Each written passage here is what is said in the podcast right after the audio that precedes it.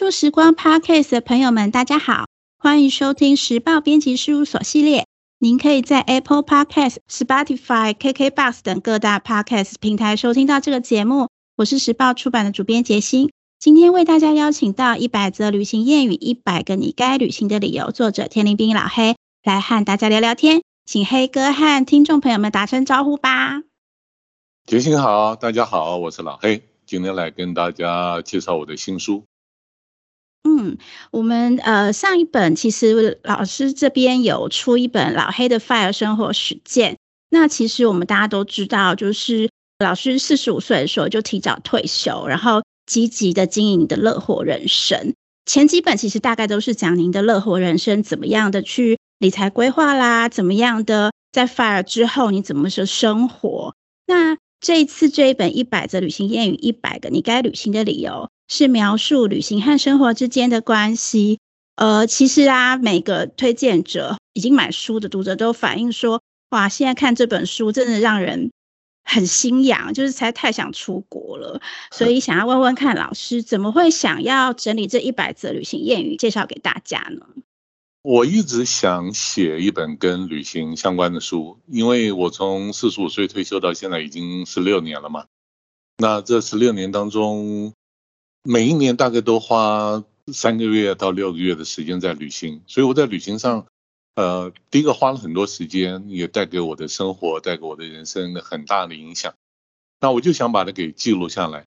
可是我想，我我想了好几年，但是一直没有动笔的原因，是因为。我不想写成一个流水账，而且讲老实话，写游记，不管写什么地方的游记，我写的不会比人家更好，因为我对任何一个单一地方的了解，其实不会比其他的人有更多的经验。所以后来想来想去，我想说，其实我想写的并不是游记，不是某一个介绍某一个地方的人文风情，而是我想写旅行本身这一件事情。那尤其旅行这件事情带给我在生活上面各个层面上面的呃影响，甚至于整个人生，它对我产生一些什么影响？所以我先确定的有这样子一个方向。那至于说怎么下笔呢？我想起来就是说我因为我过去十几年我很爱坐游轮嘛，嗯、呃，邮轮它每一天早上它都会发一份有点类似像像报纸一样的一个小小的一个刊物。那上面就会写说啊，我们今天早上，比方说十点钟有什么活动啦，下午两点有什么活动啦。我记得每一份的下面都会有一句跟旅行相关的谚语，嗯，然后我很喜欢那些谚语，嗯，随便讲一个大家比较熟悉的，就是说好像像什么呃，世界是一本书啊，如果不旅行的人只读其中一页之类这些。那有些人觉得看了好像没什么感觉，但我看了我觉得非常打动我的内心，因为它跟我的人生跟我的生活。有很多的关联性嘛，所以我当时就想说，我要把它给收集下来。结果我的确收集了，收集到了旅行结束的时候，就收集一大叠，然后行李太多，我就把它丢了。那几次之后，我后来想说，哎，那我干脆到就上网，我就 Google 一下，就就果然发现有一大堆就是古今中外一些什么哲学家啦、文学家啦，他们讲的谚语。然后就想说，把这些谚语跟我个人的一些人生的体验相结合。之后，然后就出了，就成就了像这样子的一本书。嗯，呃，其实我我是这本书的责任编辑啊，所以我收到老师一百则谚语的时候，觉得哇，好厉害哦！就算现在 Google 就是很发达，可是光是找到符合这些词，就是这些谚语的故事，还有照片，我觉得其实就是一个很大工程。可是其实老师从跟我说他想要出这本书，到最后完成，其实很像没有花非常长时间，可见是一直都有在收集，对不对？我一直有在收集，但是你说没有花费很多时间，我不同意啊。这本书是我 出的八本书里面花最多时间书写的一本书。嗯，我我就感觉是一直在写，嗯，对，我一直在写，然后一直在回想，一直在在思考，就是说谚语本身它。它很有意思，很好玩，但是你要把它用你自己的故事、你自己的人生经验把它给诠释出来，其实很烧脑，非常烧脑的一件事情。嗯，那其实老师在这里面有写说，直至是写作，然后旅行是几乎所有事情的动力跟动机。对。那其实，在去年应该说去年到今年吧，尤其是今年特别严重，可能我们都嗯没有办法出国旅行。那会不会反而少了一点什么动力啊？最近的心情跟这一阵子以来你的怎么样去转化你的不能出国的这种情绪？嗯，缺少动力，目前没有。如果疫情再拖个两三年，我不敢讲了。嗯，希望不要了啊。但是到目前为止，如果不是因为疫疫情的话，我这样说好了，不会有这本书了，不会有这本书，因为这本书其实它非常非常，就像我说，非常烧脑，非常花时间。而且他必须要就是静下心来，花一段很很长的、很集中的时间，让我去第一个收集资料，然后去思考，然后去回忆，然后再把它给整理，把它给做出来。我觉得哇，要是没有一个完整的，起码半年以上的时间的话，我是绝对做不到。那其实讲讲老实话，即使我已经退休了，你要我有半年什么事情都不做、都不出门、也不干什么的时间，大概也只有疫情才能够做到这件事情。所以疫情一方面当然也造成了这方面障碍，我也只能够把这个障碍尽量转换成变成做其他事情的一个动力。嗯，像我们这本书啊，像刚刚有讲说有一百句，其实一百零一句，因为结尾还有多加一句跟回家有关的谚语。对，附附送。对，所以以以我在做这本书的时候，其实非常多句我都很有感觉，而且呢，因为。我们其实有送手刷，有送明信片，然后里面有一些张明月部分，那个绘图都是黑嫂 Olivia 画的，所以呃，其实这本书可以说是我自己觉得还蛮放闪，是满满的爱这样子。然后，但是因为里面有一句谚语，我觉得很可爱，就是《愤怒的葡萄》作者说的这一句：“旅行像婚姻，如果你认为能控制它，那可就大错特错了。”因为我其实觉得黑哥跟黑嫂的感情非常非常之好，可是还是有选了这样的谚语，呃，不晓得是不是有什么起心动念去选这一则。那可是其实这个剧很有道理，是因为旅行本来就很难预计啦，很多时候我们都以为安排好了，可是其实都会有很多突发状况。那我们请就是老师这边来分享一下这一句为什么会选进去，还有还有没有别句跟我们分享？这一句。是让我想起，就是我第一次坐游轮环游世界是二零一三年的事情。可是我起心动念想做这件事情是在二零一一年，也就是整整十年前吧。当时也是听到一个朋友提起来，所以就有这个想法。当时我是跟我老婆两个人一起听我们朋友叙述了，我就觉得啊，好好玩啊。第二天，然后我喝完酒我就忘记了，但是我老婆就。就跟我不断的提起这件事情，我我说啊，你真的想要去啊？他说为什么不嘞？然后就去收集了很多相关方面的资料。那我一看，我想说，嗯，花那么多钱，那么多时间，然后我想说，哇，那离开熟悉的地方，一下离开三四个月的时间，有人找我怎么办？身体不舒服怎么办？我我就觉得说，这事情太大了，你不会真的当真吧？然后他说我，他说为什么不呢？后来就他一年只有一次的时间，那个出发的时间嘛，那那个时间快到了，我就说啊，明年再说吧，今年是我是绝对不可能。那他就说好吧，那明年再说。然后我们就隔了一年，那这一年当中他还在不断收集资料。那我也是的确有在仔细的思考了，我就觉得说，其实很多事情你觉得不可能，其实你只要放下一些东西，没有什么事情是不可能的事情啊，所以。然后我后来我觉得我被他讲了一句话给打动，那句话没有没有收在这一百则谚语里面，但是我倒觉得它本身就是一个非常好的谚语。我老婆说，人生经历大于物质拥有。嗯那那我就对我也觉得这句话很棒，因为我想说，你知道我们俩这样出去一趟，那时候十年前加起来也要一百多万台币嘛。嗯，那我就说一百多万台币，其实我可以做很多其他的事情啊。可以买一台车哎，我可以买车啊，我可以买这个什么什么股票基金存下来啦，我可以买什么什么高尔夫球会俱乐部啦。那讲来讲去，反正我老婆就跟我一句话，就说环游世界，其余免谈。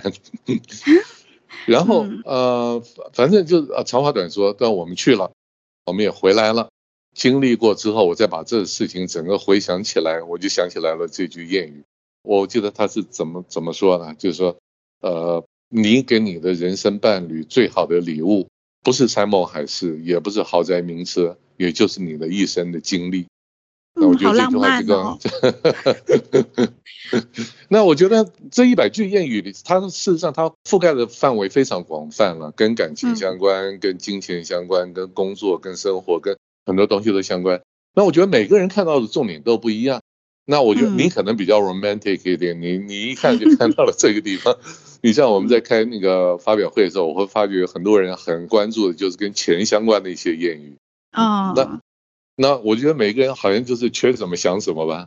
那你问我说，我自己觉得哪几个有感？首先，我对每一句都有感，否则的话我不会把你们给挑出来。但是你如果一定要问我讲说有哪些的话，我随便讲几个。比方说，呃，有一句是“只要旅行够久够远，迟早你会在旅途中遇见自己”。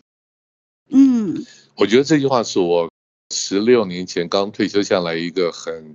非常符合我当时状况，因为我退下来第一年，其实我蛮彷徨的，我不知道我到底要做什么。四十多岁，我的同才、我的朋友、我的同年龄的人都在上班，我一个人游手好闲，我想找到我人生的新方向。我后来这个新方向是透过旅行找到的，因为我在旅行中找到了我自己。嗯，那其他都很多了，比方说旅行者是比较积极的。他会努力探索，观光客比较被动，他希望有趣的事情发生在自己眼前。这也是套用我自己在旅行过程当中。我记得我那个呃文章里面有一篇就是讲说我到丹麦哥本哈根嘛，那到了那边大家都要去看小美人鱼，我也去了，那我也拍照了，那我也就好像拍完照就大功告成，就准备要走了，然后就看到很多其他观光客在那边哇，又又拍照又摆姿势，就反正就搞得现场一团乱。我就说，哎呦，你最近观光客的行为怎么这个样子？然后到了晚上，我回到船上去的时候，我突然想起来，就说，小美人鱼是丹麦作家安徒生写的嘛。我看到了小美人鱼雕像，然后我也看到了安徒生的铜像，我也跟他比赞了，我也跟他拍照。然后回到船上，我在整理照片的时候，我就觉得奇怪，为什么一个写童话书的一个作家，是一个国家里面大家都敬仰、大家都要膜拜的一个人？那为什么他写出来这个小美人鱼，全世界的观光客都要跟他合影拍照？小美人鱼到底做了什么事情？他他姓什么叫什么？没有人知道。我就觉得说这这有点莫名其妙嘛。身为一个观光客，我只想跟这些名人名铜像拍照，但我根本不知道他做了些什么事情，他为什么有名？那我觉我觉得像类似像这样子的谚语的话，就会激发我对于旅行过程当中的一些不一样的想法跟做法。嗯，刚好呃回应老师是说的话哦，里面有几句话就是刚好跟呃很多人迟迟没有办法去旅行有关系。可能像有一句是你不需要很有钱才能好好旅行，那另外有一句是趁年轻有能力的时候去旅行，不要担心金钱，去就对了。经验远比金钱有价值的太多。那刚好我们有一题是说，其实环游世界是许多人的梦想。那这几句。刚好可以请老师帮我们回答看看，怎么样建议一直想要出去，可是又担心东担心西，怕很多很多未知的一些读者，然后你想要怎么建议他们，就是可以跨出去？嗯，同样的有一句谚语，你刚刚没有提到的，就是说旅行最重要的东西不是钱，而是勇气。嗯，对，我觉得每一个人，除非你真的是是什么。郭台铭啦，或者什么贾伯，我跟你讲，即使郭台铭啊，他想要去环游世界，他也有一大堆的障碍，他还有一大堆，他也放不下啊，他还有很多的事业，他有家人，还有什么东西，每一个人都有每一个人的障碍。年轻人可能是缺钱，然后年纪大的人可能是说什么身体健康啦，或者是家庭的状况啦，或者是什么什么什么。我觉得这个东西没有办法就是一刀切，就是说，呃，你明天就背上背包就出去吧，不是。但是有一件事情。我可以讲说，我记得我环游世界第一次回来之后，我在跟大家分享的时候，我就得出来了一个结论。我问大家说，根据统计结果，一百个人当中有九十个人都想要环游世界，而一百个人当中最终完成他的心愿的连一个都不到。那就像我说，每个人的障碍跟理由不一样，可是我后来问大家说。那那一个人到底是什么人？是什么样的人是最终能够完成的呢？得出来的结论是说，那个完成的人，他不是绝对不是最有钱的那个人，也不是最有时间的那个人，也不是最健康的那个人，而是什么人呢？是最想去的那个人。嗯，只要你真正想去的话，你刚才所提到的那些障碍，那些什么东西，其实都可以被克服的。当然，你可能需要牺牲一些东西，你要放掉一些东西。就像你说，郭台铭他也有放不掉的东西。所以，就年轻人来讲的话，体力通常不是问题，健康通常不是问题。时间上，只要你愿意的话，我相信他也可以用什么 gap year 啦，或者什么。什么休假个或或者换一个工作，时间上你真的要挤，你也挤得出来。那很多人就想说钱呢，钱呢？其实对年轻人来讲，我觉得最不重要、最容易克服的就是钱。你们有钱打工吗？借钱嘛？我觉得人生经验这个东西，你一旦时间过去呢，是永远永远回不来的。而钱这个东西是，只要你愿意的话，是它可以回得来的。这是就年轻人来讲了。那其他的像是什么？家庭主妇啦，老年人啦，每个人每个人需要的，其实我觉得最重要的就是勇气，克服障碍的勇气。刚好老师就是书里面有一句话，我觉得可以呼应刚刚就是老师说的，人生最大的风险莫过于要等到有闲有钱才会去做你想做的事情。就是你如果一直想要等到有闲有钱，你才要去下一步，才要去做，不管是旅行或者是其他你想做的事，那你可能真的。没有这一天吧？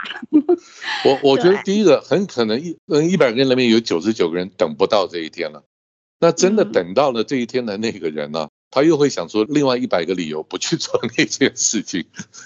对，所以你真的想要做的人的话，他不会想说啊，等到哪一天再去做。他嘴巴里面或者他心里面会想说，哦好，我要克服这个障碍，我要克服那个障碍，那我就可以去做那件事情了。他绝对不会讲说等到哪一天，那一天你等不到的啦。就马上去做吧，因为需要的是勇气，这样。对对对对。嗯，好。最后，在节目结束之前，黑哥这边还有没有什么想对听众读者说的话呢？嗯，听众读者，我相信会听这个节目的人，应该都是对旅行都有一些兴趣跟向往的人吧。那我还是一样，我觉得你现在，我不管你是十八岁还是八十岁。只要你对于旅行这，我我我不是说只有环游世界才叫做旅行哦。对，我觉得你只要有那个好奇心跟求知欲的话，你就算走到你们家旁边的小公园，你都可以做一个好好的旅行。嗯、所以我对穷游有穷游的方法啦。对对，就是这样。我觉得重点是你的心态，是你的行动。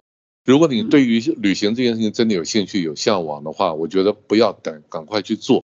很多人都觉得说旅行嘛，旅行就吃喝玩乐加雪冰嘛。我觉得远远远远的旅行能够带给你的好处的用途远远超过这些，吃喝玩乐也可以啊，吃喝玩乐也没什么不对了。但是在这个之外，还有太多太多的好东西，只有你自己背了背包上路了，你才能够感受得到。人家再跟你讲一千次也没有用。好，那非常谢谢黑哥带来这么精彩有趣的分享。虽然在 Podcast 中大家只听得到呃黑哥好听的声音，可是。这次的新书里面，我们收录了非常非常多这么多年来黑哥跟黑嫂，诶，叫黑嫂是不是很奇怪？跟另一半 Olivia 一起去的摄影作品。然后刚刚有讲过，有呃四张的明信片在手刷有，那是呃 Olivia 画的插画。欢迎听众们去书店逛一逛的时候带回家。那如果您喜欢这本书，或非常向往老黑的生活哲学，欢迎到 Instagram 上 take。时报出版留言跟我们分享，呃，老师要不要跟我们最后说拜拜，然后跟我们分享，呃，您的 FB 的粉丝专业是叫什么名字？好啊，先谢谢杰心，谢谢大家。我的脸书叫做老黑看世界，非常欢迎大家来看这本书。就算我老王卖瓜好了，我觉得你看这本书，我保证你不会后悔。那也欢迎加入我的粉丝页老黑看世界。谢谢大家！如果这集 podcast 内容对你有帮助，务必给我们五星好评。谢谢收听，谢谢黑哥，拜拜，拜拜，谢谢，拜拜。